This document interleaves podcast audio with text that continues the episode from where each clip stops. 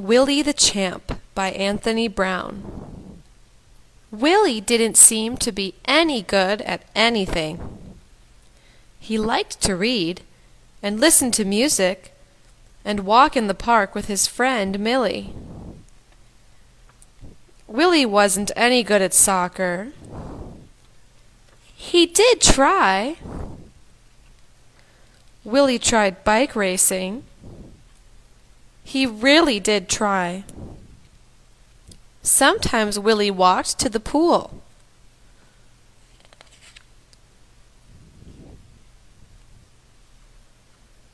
Other times he went to the cinema with Millie. But it was always the same. Nearly everyone laughed at him, no matter what he did.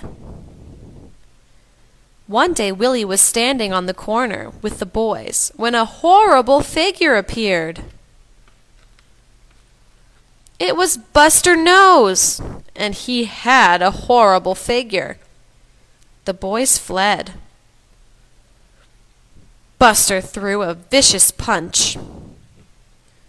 Willy ducked. Then he stood up. Uh, oh, I'm sorry, said Willy. Uh, are you all right?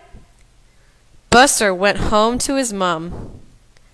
Willy was the champ.